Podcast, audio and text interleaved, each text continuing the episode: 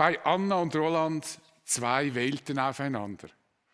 Anna, die auf der Suche nach einem sinnerfüllenden Lebensweise, Lebensstil ist und Roland, der offensichtlich kein Verständnis dafür hat. Roland sieht einfach keine Notwendigkeit, sich mit verschiedenen Religionen zu beschäftigen. Doch Anna fand einen Artikel, der aufzeigt, wie hilfreich Religion für viele Menschen sein kann. Anna las aus einem Fachartikel für Ärzte und Pflegepersonal. Es geht in diesem Artikel insbesondere um die Pflege von älteren Menschen. Ich lese nochmals, was über den Nutzen der Religion für die Psyche gesagt wird. Religion bietet, so heißt es, eine positive und hoffnungsvolle Einstellung gegenüber Leben und Krankheit, was eine verbesserte Gesundheitssituation und geringere Sterblichkeit prognostiziert. Ein Gefühl von Sinn und Zweck im Leben, das gesundheitsbezogene Verhaltensweisen und soziale und familiäre Beziehungen beeinflusst. Eine bessere Fähigkeit, Krankheit und Behinderung zu bewältigen. Alles wunderbare Sachen. Und was hier gesagt wird, ist offenbar unabhängig von einer bestimmten Religion. Egal zu welcher Religion man sich zugehörig fühlt, kann es zu solchen Auswirkungen kommen. Wobei sich die Forscher nicht ganz sicher sind, ob diese Beobachtung wirklich mit der Religion in Zusammenhang steht, denn im Artikel heißt es weiter, allerdings können Experten nicht feststellen, ob die Zugehörigkeit zu einer Religionsgemeinschaft zur Gesundheit beiträgt oder ob psychisch und physisch gesündere Menschen von religiösen Gruppen angezogen werden. Wie auch immer. Interessant ist dieser Artikel allemal. Der Grund für den positiven Einfluss einer Religion auf die Psyche des Menschen könnte darin liegen, dass die Religion im Leben eines Menschen sinnstiftend ist. Sie beantwortet in der Regel die großen Fragen des Lebens, woher komme ich, welche Bedeutung hat denn mein Leben und wohin gehe ich eigentlich? Somit hat der Mensch, der sich einer Religion angeschlossen hat, eine Orientierung. Er hat Halt in schwierigen Lebensabschnitten. Das ist zunächst einmal ein psychologisches Phänomen. Denn wie gesagt, welche Religion ein Mensch sich zugehörig weiß, ist nicht relevant. Und so versucht Anna verschiedene religiöse Praktiken aus, um für schwierige Zeiten gewappnet zu sein. Ob diese Herangehensweise von Anna funktioniert, das wage ich zu bezweifeln. Aber es stellt sich schon die Frage, ob alle Religionen ebenbürtig sind und ihre Wirkung dann im Prinzip auf psychologische Weise erklärt werden kann. Oder ob es vielleicht doch eine wahre Religion gibt. Und da stehen wir schon bei der Frage, mit der wir uns heute auseinandersetzen wollen. Warum soll es nur eine wahre Religion geben? Was ist das überhaupt für eine Frage, denkst du? Vielleicht. Wer fragt das heute überhaupt noch? Jedem gebildeten und fortschrittlichen, fortschrittlich denkenden Menschen muss es doch klar sein, dass es keine einzig wahre Religion geben kann. Diesen Gedanken nur schon zu, zu erwägen, weckt in vielen ein ungutes und unangenehmes Gefühl. Dazu kommt, dass wir zum Thema Religion eine kritische Distanz haben. Religion ist für uns eher ein Reizthema. Insbesondere deshalb, weil wir meist viele negative Gedanken mit den Religionen in Verbindung bringen. Auch der Artikel, der Anna gelesen hat, weist auf die Schattenseiten der Religion hin. Es heißt, religiöse Hingabe fördern, kann übermäßige Schuldgefühle, mangelnde Flexibilität und Angst fördern. Also Menschen werden unter Umständen nicht ruhiger und erleben Geborgenheit, sondern sie werden in ein psychisches Dilemma gestoßen durch die Religion. Das, was uns besonders kritisch gegenüber den Religionen macht, das beobachten wir durch die ganze Menschheitsgeschichte und hören es heute leider praktisch täglich in den Nachrichten. Das ist die Tatsache, dass Religion für Kriege, Terroranschläge und Fanatismus herhalten muss. Den meisten von uns liegt es fern, fanatisch zu werden. Und schon gar nicht im Namen einer Religion in Kriege zu ziehen. Daher ist unsere kritische Distanz zu den Religionen nicht einfach aus der Luft gegriffen. Die Geschichte bietet uns unzählige Beispiele über Kriege, Anschläge und Attentate, die im Namen einer Religion, sei es Buddhismus, Hinduismus, Christentum, Islam oder wie es die Glaubensüberzeugungen heißen, geführt wurden. Und das hat leider bis heute kein Ende gefunden. Nicht selten geht es um Machtansprüche, die mit einem religiösen Motiv gerechtfertigt und durchgesetzt werden. Leider werden so Menschen mittels einer Religion fanatisiert und eigentlich missbraucht. Und Atheisten sind nun der Meinung, diese Tatsache spreche dafür, dass man die Religionen abschaffen müsste. Denn sie würden in ihren Augen nur Unfrieden und Unterdrückung statt Frieden und Freiheit verbreiten. Und diese Forderung leuchtet ja zunächst ein. Doch wenn wir in die Geschichte zurückblicken, stellen wir fest, dass es solche Versuche ja bereits gab. Im 20. Jahrhundert können wir groß angelegte Versuche beobachten, wie man die Religion beseitigte, um eine gerechtere und friedvollere Gesellschaft zu schaffen. Das geschah in der Sowjetunion, in China, Kambodscha, Nordkorea und wie all die Länder heißen. Der Kommunismus sollte die Lösung bringen. Das Ergebnis war schockierend. Nicht Friede und Harmonie und Toleranz herrschten vor, sondern Unterdrückung und Gewalt. Dazu bemerkt Alistair McGrath in seiner Geschichte des Atheismus Folgendes. Im 20. Jahrhundert finden wir eines der größten und traurigsten Paradoxe in der Geschichte der Menschheit. Dass die größte Intoleranz und Gewalt dieses Jahrhunderts von denen praktiziert wurde, die glaubten, dass die Religion zu Intoleranz und Gewalt führt. Die Religionen abzuschaffen kann also keine gute Lösung sein oder führt nicht zu dem Ziel, das man eigentlich erreichen will. Die Religionen wird man auch nie abschaffen können, denn der Mensch ist ein religiöses Wesen, das auf der Suche nach Sinn, Ziel und Zugehörigkeit ist.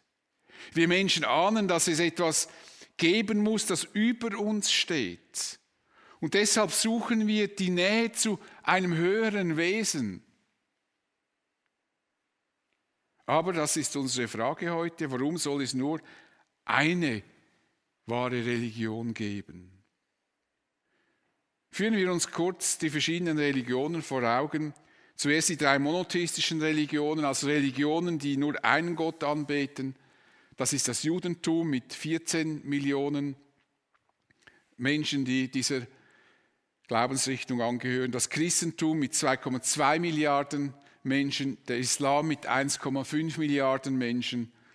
Dann gibt es noch weitere Religionsgemeinschaften, die große Buddhismus mit 386 Millionen und der Hinduismus mit 900 Millionen. Und ich könnte noch weitere Religionen und Glaubensrichtungen dazu nehmen, aber das kannst du ja gern selber in Wikipedia nachschlagen. Bei dieser großen Vielfalt von Religionen fragt man sich schon, ob in dieser Vielfalt nur eine Religion die einzig wahre sein kann. Es gibt weit verbreitete und mehrheitlich anerkannte Argumente dafür, dass es nicht sein kann, dass nur eine wahre Religion, dass nur eine Religion die wahre sein kann. Und zwei dieser Argumente möchte ich anschauen und erlaube mir, sie zu hinterfragen. Ein weit verbreitetes Argument ist, dass alle großen Religionen im Grunde das gleiche lehren und denselben Gott verehren. Jede Religion steht auf ihre eigene Weise mit demselben göttlichen Wesen in Verbindung. Dieses göttliche Wesen wird mit verschiedenen Namen bezeichnet. Krishna, Allah, Yahweh, Jesus und so weiter. Es ist die Vorstellung, wie ein Berg auf, dem, auf der Spitze dieses göttliche Wesen sitzt und die Religionen von verschiedenen Seiten diesen Berg erklimmen und halt verschiedene Wege bis zu dieser Spitze gehen. Das ist eine schöne Vorstellung.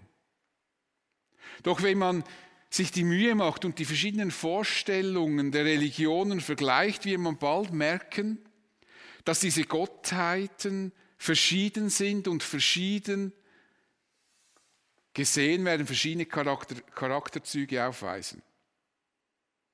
Und wenn wir bereit sind, die verschiedenen Religionen ernst zu nehmen und das, was sie lehren, zu respektieren, werden wir Gemeinsamkeiten finden, aber wir werden auch große Unterschiede erkennen. Und wenn wir davon ausgehen, dass alle Religionen im Grunde denselben Gott verehren und anbeten, das aber einfach auf verschiedene Weise praktizieren würden, müsste man doch davon ausgehen, dass die Religionen über diese Jahrhunderte zusammenfinden können und sich einig werden über das Wesen Gottes.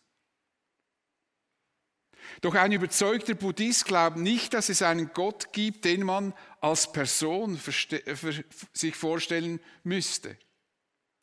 Juden, Christen und Muslime hingegen glauben an einen Gott, der wie eine Person verstanden wird. Ein Gott, der intelligent ist und die Welt erschaffen hat. Da gibt es also wesentliche Unterschiede, die man nicht einfach in Übereinstimmung miteinander bringen kann. Selbst zwischen Christen und Muslimen gibt es Unterschiede in der Vorstellung über das Wesen Gottes. So lassen sich, wenn wir die Religionen respektieren, lassen sie sich nicht einfach harmonisieren. Wenn die Christen Recht haben und Jesus Gott ist, dann verehren die Muslime und Juden einen anderen Gott. Wenn Muslime und Juden recht haben, indem sie sagen, Jesus sei nicht Gott, sondern lediglich ein Lehrer oder Prophet, dann verehren die Christen offensichtlich einen anderen Gott. Ein Mensch, der von seiner Religion überzeugt ist, und da spreche ich nicht von den Menschen, die einfach einer Religion angehören, weil sie in diesem Kulturkreis hineingeboren wurden, sondern ich spreche von Menschen, die mit Überzeugung einer Religion folgen, die Lehren kennen und auch entsprechend leben möchten. Diese Leute würden nie behaupten, jede Religion würde im Grunde denselben, dasselbe lehren oder sie würden gar denselben Gott verehren. Nur Menschen, die die Lehren und Überzeugungen der verschiedenen Religionen nicht kennen, können mit einer gewissen Überzeugung behaupten, es würde sich immer um denselben Gott handeln. Aber im Grunde respektiert und würdigt man so die jeweilige, die jeweilige Religion gar nicht. Man nimmt sie gar nicht ernst. Der zweite Aspekt, den wir noch anschauen, ein ebenfalls weit verbreitetes Argument dafür, dass es keine wahre Religion geben kann, ist, dass jede Religion nur einen Teil der Wahrheit erkennen kann oder darstellen kann. Kein Mensch und keine Religion sei in der Lage, die ganze Wahrheit zu erfassen und zu kennen. Niemand kann die ganze Wahrheit kennen. Wir sind immer nur auf dem Weg dorthin. Da stellt sich aber doch die Frage, wer mit Sicherheit sagen könnte, dass keine Religion die ganze Wahrheit aufzeigen könnte. Das könnte doch nur eine Person sagen, die die ganze Wahrheit kennt. Denn nur wenn ich die ganze Wahrheit kenne, kann ich sehen, dass an einem Ort nur ein Teil dieser Wahrheit gelebt und verstanden wird.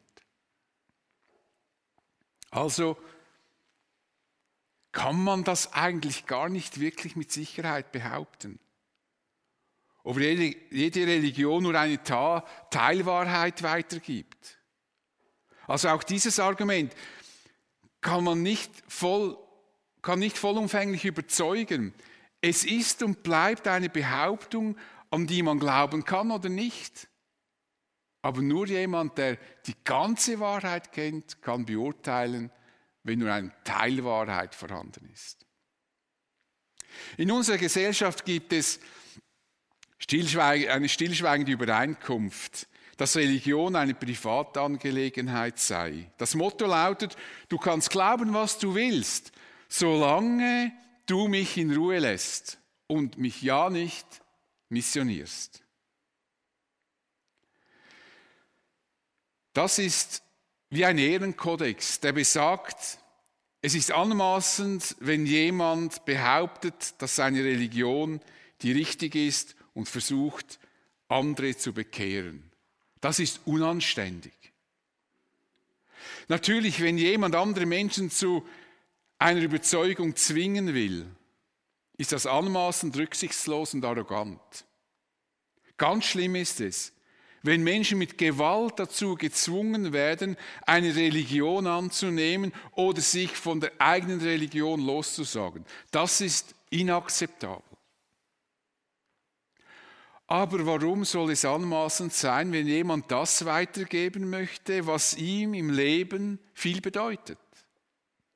Warum soll jemand nicht darüber sprechen dürfen, was seinem Leben Erfüllung bringt? Was würden wir über Menschen denken, die seit letztem Jahr ein wirksames Mittel gegen die Ausbreitung des Coronavirus hätten und sie würden das für sich behalten? Ihr Schweigen würden wir rücksichtslos und egoistisch finden.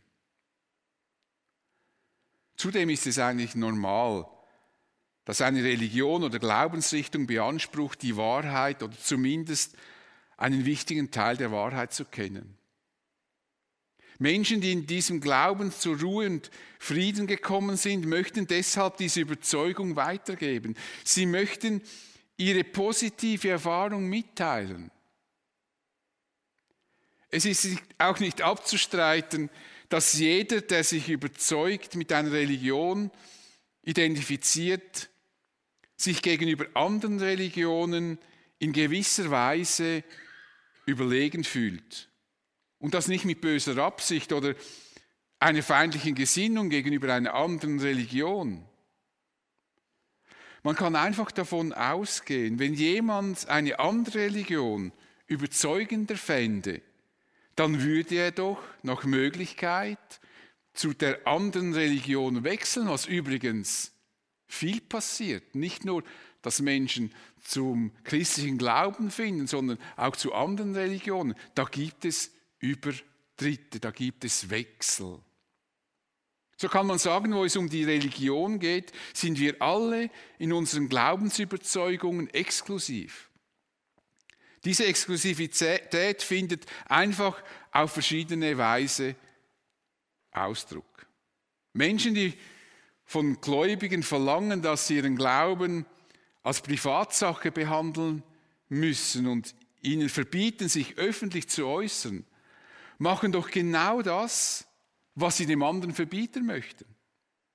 Sie missionieren genauso mit ihrer Überzeugung und erwarten zum Teil mit Vehemenz, dass sich die Leute ihrer Überzeugung angepasst und ihren Forderungen folgen. Dass sie das tun, was sie sagen, nicht mehr darüber sprechen, was sie beschäftigt. Sie verbieten den Gläubigen den Mund. An diesem Punkt wird der scheinbar Tolerante selbst intolerant. Genauso ist es bei den beiden Argumenten, die wir vorher angeschaut haben. Die Leute, die diese Überzeugung teilen, erwarten, dass man sich ihrer Sicht der Dinge anschließt. Sie finden, das sei die richtige Art, das Leben zu verstehen. Sie fühlen sich mit ihrer Einstellung den anderen überlegen und wollen, dass sie sich ihrer Überzeugung anschließen und schweigen. Aber es gibt Menschen, die nach der Wahrheit suchen, so wie Anna, und sich gern mit anderen Meinungen auseinandersetzen. Andere Menschen, die sich gar nicht mit Religion beschäftigen wollen, so wie Roland. Und es gibt Menschen, die von dem, was sie glauben, tief überzeugt sind und das gerne anderen Menschen mitteilen möchten. Nun müssen wir noch klären, was eine Religion auszeichnet. Es gibt übrigens keine wissenschaftlich anerkannte Definition dieses Begriffs. Hier eine mögliche Definition. Religion ist ein System von Glaubensaussagen, die erklären, was der Sinn des Lebens ist, wer wir sind und was das Wichtige ist, das die Menschen in ihrem Leben tun sollten. Es geht also nicht nur um die bekannten institutionellen Religionen, sondern es geht im Grunde um eine Weltanschauung. Es geht um unser Denken darüber, wie wir die Welt und unser Leben verstehen sollten. Und jeder von uns lebt mit einer Weltanschauung, ob du sie formulieren kannst oder nicht, ist eigentlich nicht relevant, aber du hast eine Weltanschauung, die nach der du dein Leben gestaltest. Irgendwie erklären wir uns das Leben und die Tatsache, dass wir sterben werden, zwingt uns früher oder später dazu, uns Gedanken über Sinn und Ziel des Lebens zu machen. Und falls ich, falls ich zur weit verbreiteten Überzeugung komme, dass mein Leben mit dem Tod ausgelöscht wird, dann werde ich mein Leben entsprechend gestalten. Alle meine Entscheidungen werden irgendwie von meiner Überzeugung mitbestimmt sein. Mir wird bewusst, dass mir einzig diese Zeit hier auf der Erde zur Verfügung steht. Also muss ich schauen, dass ich diese Zeit so glücklich und sinnvoll wie möglich verbringe. Man lebt nur einmal. So ist es auch, wenn ich der Überzeugung bin, dass der Tod nur ein Übergang in eine andere Dimension des Lebens ist. Für mich wird der Tod dann nicht das Ende bedeuten, sondern der Beginn zu einem Leben in einer anderen Dimension. Und entsprechend werde ich mein Leben gestalten. Mein Glück beschränkt sich dann nicht auf diese eine sichtbare Welt. Und jeder Mensch lebt mit einer ihn leitenden Weltanschauung, nach der er sein Leben gestaltet. Und wenn er von seiner Art, die Welt zu verstehen, überzeugt ist, dann wird er davon ausgehen, dass seine Sicht des Lebens richtig ist. Außer er ist noch auf der Suche nach der Wahrheit. Ich zähle mich zu den Menschen, die von ihrem Glauben überzeugt sind und meinen, die Wahrheit gefunden zu haben. Deshalb möchte ich zum Schluss noch sagen, warum ich vom christlichen Glauben überzeugt bin. Natürlich bin ich von dem, was ich glaube und wie ich das Leben verstehe, tief überzeugt und das schon seit über 40 Jahren. Wäre ich davon nicht überzeugt, würde ich mich weiter auf die Suche machen und mich falls ich fündig würde, der Weltanschauung anschließen, die mich mehr überzeugen würde. Mich stört es auch nicht, wenn jemand eine andere Überzeugung vertritt, eine andere Weltanschauung folgt. Jeder Mensch muss für sich selbst entscheiden, welche Leit, welchen Leitgedanken er im Leben folgen will. Solange mich niemand dazu zwingt, seine Sicht der Dinge zu übernehmen, ist das für mich völlig okay. Selbstverständlich darf jemand versuchen, mich von seiner Weltanschauung zu überzeugen. Das kann für mich sogar sehr hilfreich sein. Denn dadurch muss ich meine, meinen eigenen Glauben reflektieren und hinterfragen. Ich muss überlegen, warum glaube ich das, was ich glaube? Hat das Hände und Füße oder ist das wirklich nur eine Fiktion? Und ich finde es eigentlich schade, dass in unserer Gesellschaft, vor allem in der westlichen, es gibt andere Kulturen, da ist es anders, diese, dieser Dialog kaum mehr stattfindet. Man darf kaum mehr über seinen Glauben sprechen, weil das so etwas Persönliches sein soll. Und so kann gar kein Diskurs passieren, es kann keine Meinungsbildung geschehen. Und ich finde das unglaublich schade. Ich habe also nichts dagegen, wenn mich jemand versucht, von seinem Glauben oder seiner äh, Weltanschauung zu überzeugen. Und jetzt möchte ich im letzten Abschnitt kurz erklären, warum ich der Überzeugung bin, dass der christliche Glaube die wahre Religion ist. Das Einzigartige am christlichen Glauben ist, dass Gott uns Menschen entgegenkommt. Es sind keine religiösen Rituale, die uns dazu bringen können, Gott zu begegnen. Das Einzigartige ist, dass Gott uns Menschen entgegenkommt. Er gibt sich uns zu erkennen. Gottes Erkenntnis entspringt nicht meinem inneren Wesen. Ich erkenne Gott nicht in dem, dass ich mich in mich selbst vertiefe, sondern Gott kommt sozusagen von außen zu mir. Er wird sozusagen, er zeigt sich mir, er offenbart sich mir. Grundsätzlich kann man sagen, wir können Gott nur erkennen, wie er wirklich ist, wenn er sich uns zu erkennen gibt. Gott muss sich selbst offenbaren, damit wir ihn erkennen können.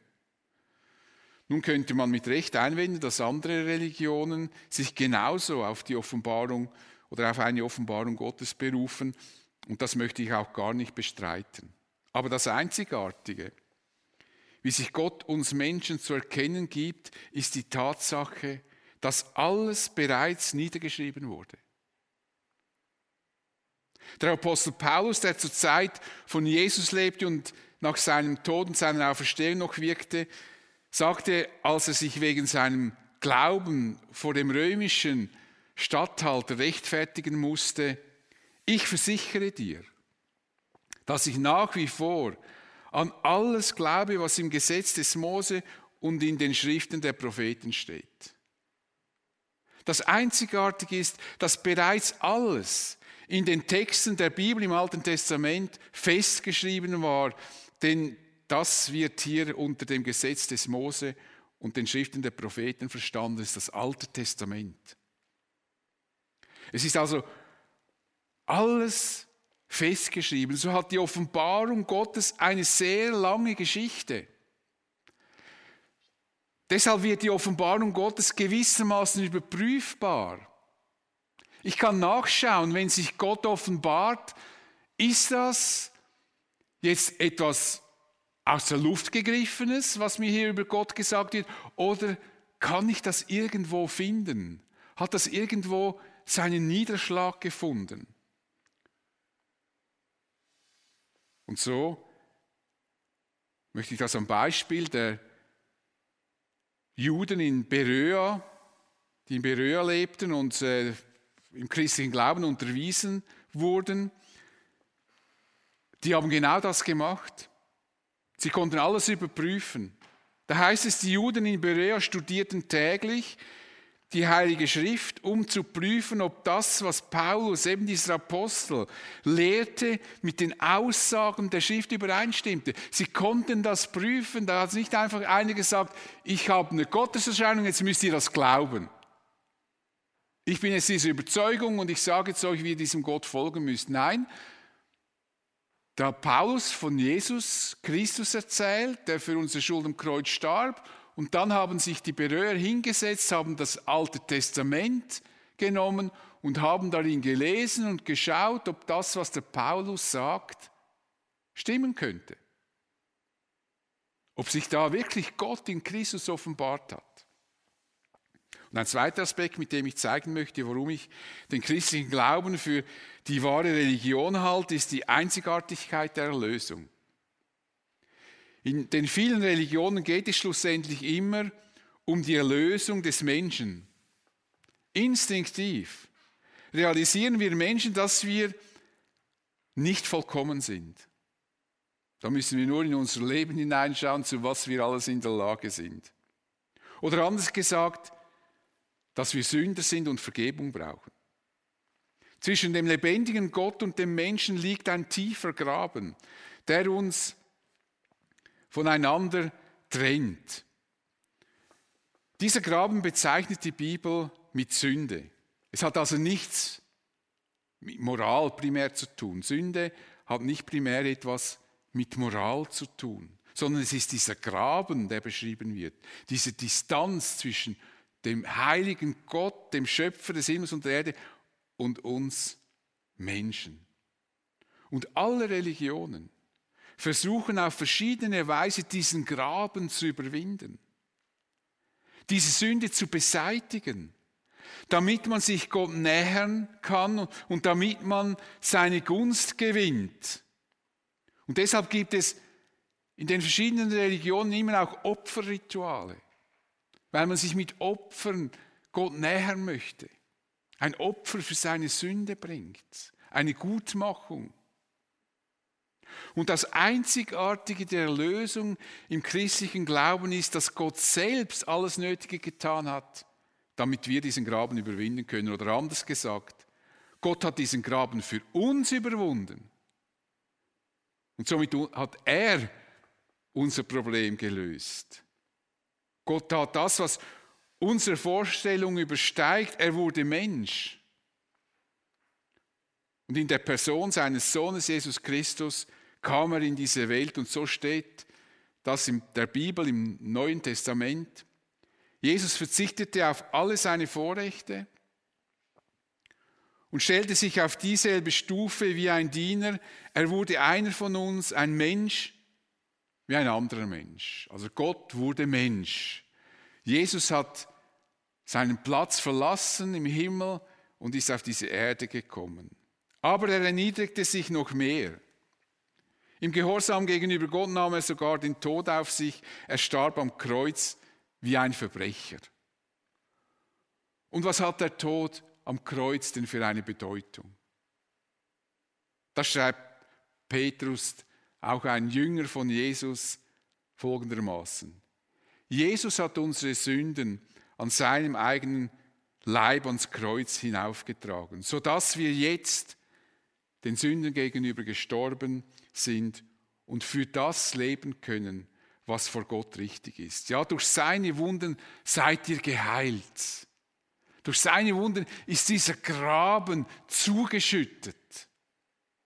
Das Großartige dieser Erlösung ist, jeder Mensch, unabhängig von seiner Herkunft, von seiner sozialen Stellung oder seiner Weltanschauung, die er, die er bisher vertreten hatte, kann durch den Glauben an Jesus erlöst werden, ohne dass er Opfer bringen muss, ohne dass er gewisse Rituale befolgen muss. Das geht ganz einfach, nämlich ohne Geld und Macht, ohne religiöse Werke, einfach in einem aufrichtigen Gebet. Paulus schreibt den Christen, die in Rom lebten, ob jemand Jude oder nicht Jude ist, macht keinen Unterschied. Alle haben denselben Herrn und er lässt, oder man kann auch sagen, denselben Gott und er lässt alle, Gott lässt alle an seinem Reichtum teilhaben, die ihn im Gebet anrufen. Denn jeder, wirklich jeder, egal woher du kommst, egal welche Hautfarbe du hast, egal ob du arm oder reich bist, ob du gebildet oder ungebildet bist, ist komplett egal. Jeder, der den Namen des Herrn anruft, wird gerettet werden. Das finde ich großartig. Das Einzigartige ist, dass jeder Mensch die Erlösung bekommen kann, denn sie ist ein Geschenk des lebendigen Gottes. Es gäbe noch viele weitere Gründe, die ich anführen könnte, aber lassen wir es aus zeitlichen Gründen bei diesen beiden. In einem Seminar über den christlichen Glauben kann ich das weiter ausführen und erklären und du kannst dich gern dann melden, wenn du Interesse an so einem kurzen Seminar hast. Auch wenn in der Geschichte Christen Gewalt angewendet haben, um den Glauben zu verbreiten und ihn zu verteidigen, kann man sagen, dass das nicht im Sinne des christlichen Glaubens sein, Glaubens sein konnte.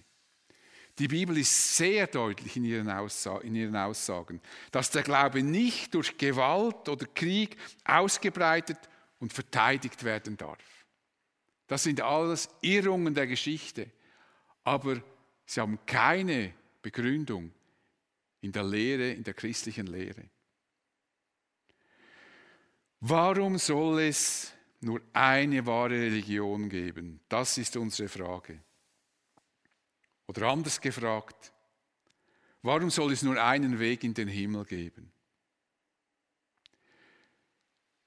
Jesus selbst stellt diesen Anspruch.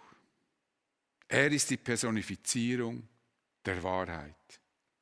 Er sagt von sich, ich bin der Weg, ich bin die Wahrheit und ich bin das Leben. Zum Vater kommt man nur, nur durch mich. Jesus spricht hier von seinem Vater, der Gott selbst ist. Also zu Gott kommen wir durch Jesus. Er ist der Weg, die Wahrheit und das Leben. Das ist nicht meine Idee. Und es ist auch nicht die Idee der Christenheit. Das ist eigentlich Gottes Idee. Der Apostel Paulus schrieb das einmal den Christen, die in Kolossä lebten.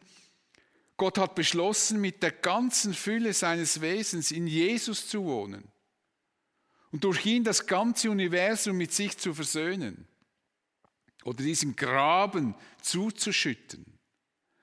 Dadurch, dass Christus am Kreuz sein Blut vergoss, hat Gott Frieden geschaffen. Gott hat es gefallen, das genau so zu tun. Und persönlich finde ich das insofern eine gute Idee, dass wir uns nicht an unzählige Gottheiten wenden müssen. Es genügt, wenn wir uns einzig und allein auf Jesus konzentrieren, weil Gott in Jesus seine ganze Fülle lebt und leben lässt. Ich bin davon überzeugt, dass das die Wahrheit ist. Und ich bin überzeugt, dass dieser Glaube hält, was er verspricht. Ich bete mit uns. Ja, Vater, ich danke dir jetzt für diese Zeit heute Morgen und du siehst, dass das für uns eine große Herausforderung ist, die vielen Religionen, die vielen Glaubensrichtungen, die vielen Überzeugungen und in diesem ganzen Wirrwarr zu erkennen, was du dir gedacht hast, du der Himmel und Erde erschaffen hast, das ist gar nicht so einfach. Ich danke dir aber für die Bibel, die uns Orientierung geben kann, wenn wir uns mit dir beschäftigen. Und ich bitte dich, dass du hilfst, dass da jetzt vielleicht Fragen aufgebrochen sind, auch Antworten nicht jetzt einfach von mir kommen, sondern von dir her. Denn schlussendlich ist es so, dass du dich uns zu erkennen geben musst, damit wir verstehen, dass du der wahre Gott bist. Amen.